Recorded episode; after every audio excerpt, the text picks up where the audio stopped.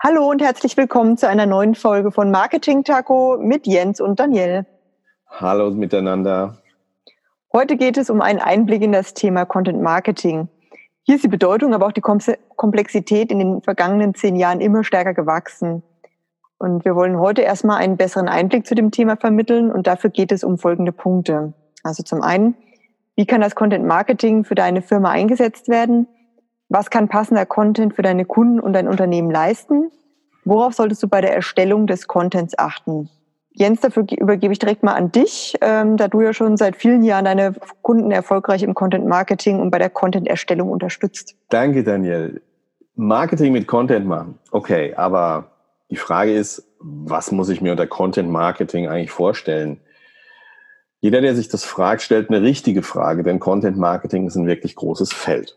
Content meint zuallererst mal, mit Content meint das Marketing erstmal global alle Inhalte, die du für deine Kunden beziehungsweise deine Zielgruppe erstellst.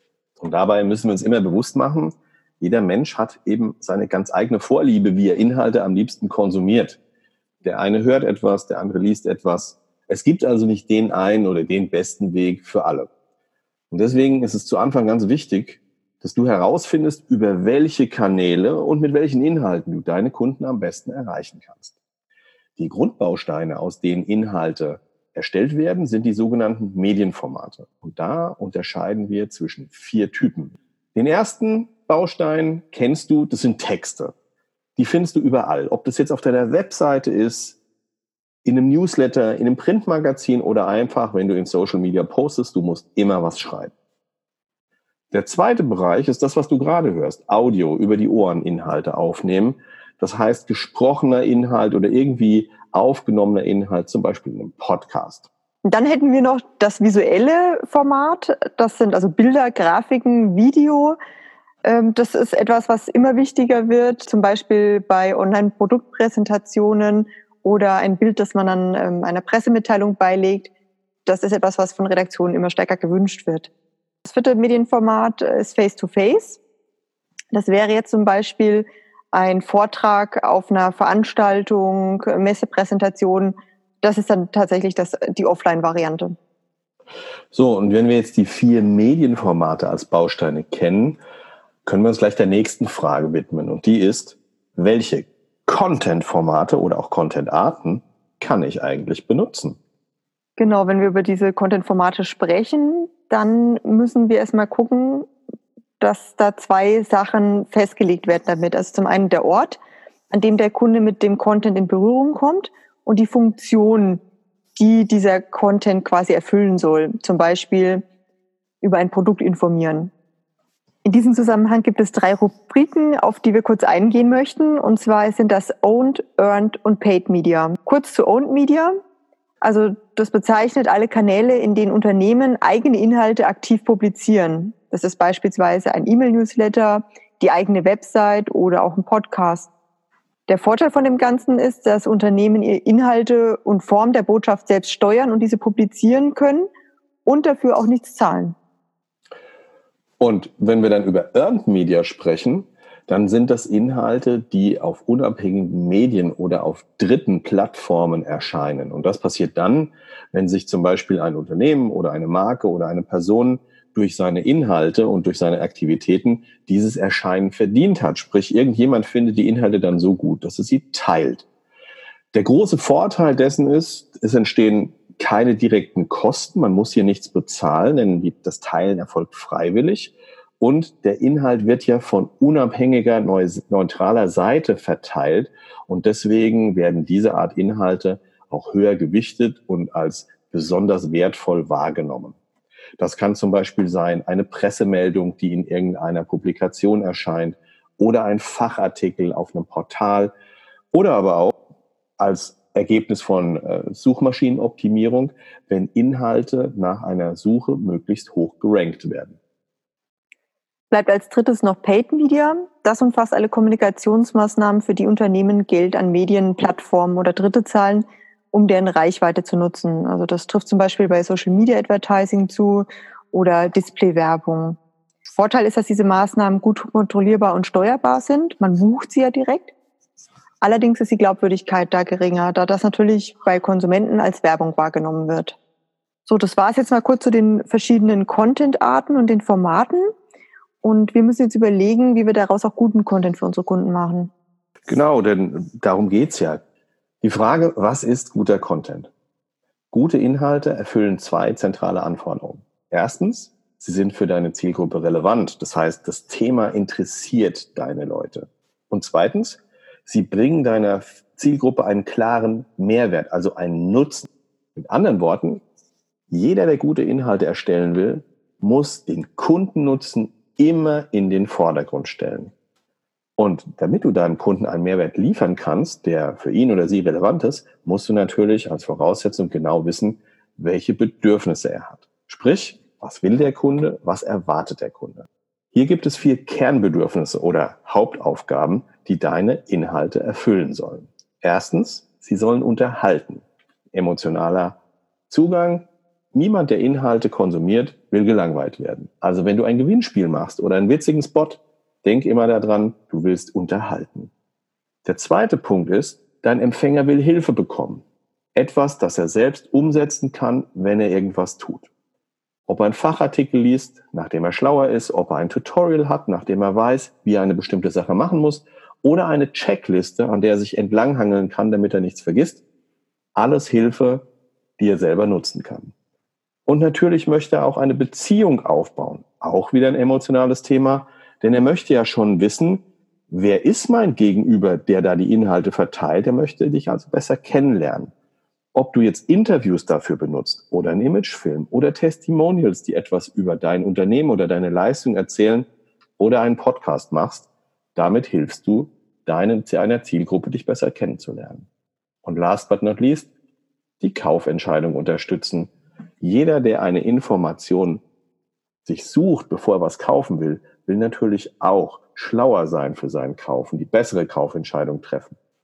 Klassische Dinge, die hier funktionieren, sind Case Studies, die berühmten FAQs, ganz konkrete Produktinformationen oder auch ein Gutschein, der dir sagt, wo du das, was du kaufen willst, zum günstigsten Preis bekommst.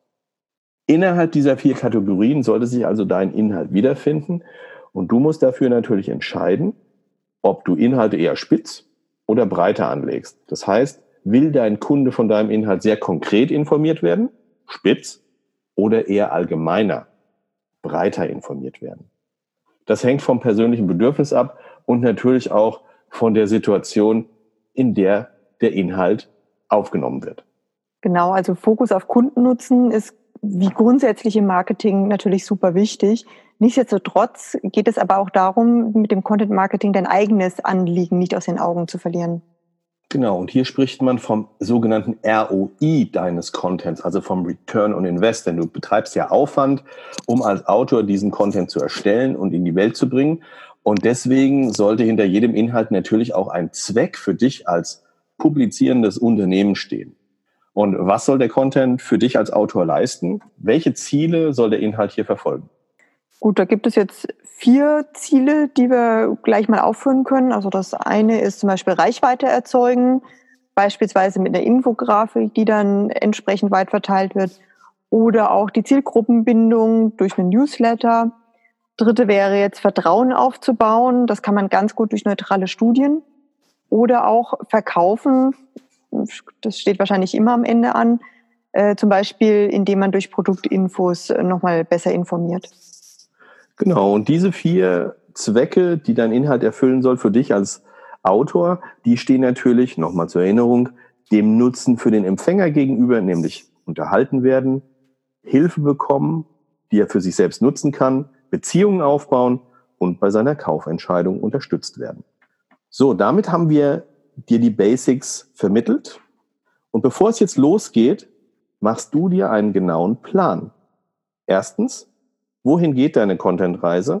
Und zweitens, welche Etappen musst du bewältigen? Genau, am Anfang steht natürlich immer, dass du die Bedürfnisse und Präferenzen deiner Zielgruppe ermittelst. Und dass du auch noch weißt, wann und wo du deine Zielgruppe erreichst. Also wirklich den richtigen Ort zur richtigen Zeit auswählst. Und dafür prüfst du halt, in welcher Situation du den Kunden, also in welchem Punkt der Customer Journey du den erreichst, äh, du definierst den Nutzen der Konsumenten und den Zweck für dein Unternehmen, der wie gesagt nicht vergessen werden darf. Und dann wählst du das passende Content-Format aus, das idealerweise natürlich auch noch in deinem Budgetrahmen liegt.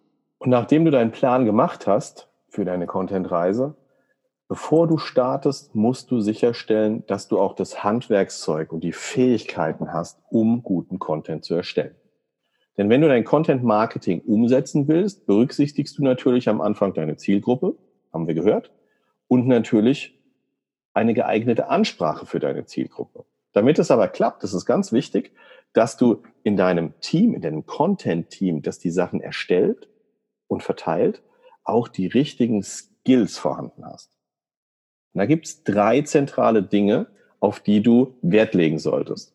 Das erste ist mal ganz grundlegend Schreiben und Texten für verschiedene Content-Formate. Und nur damit jetzt nicht jeder sagt, ach, das ist ja banal. Wir reden hier nicht davon, das Alphabet in der richtigen Reihenfolge aneinander zu reihen, sondern du musst natürlich für deine Zielgruppe schreiben und der Stil und die Art, wie du deine Texte schreibst, muss zu deiner Zielgruppe, zu deinen Kunden passen.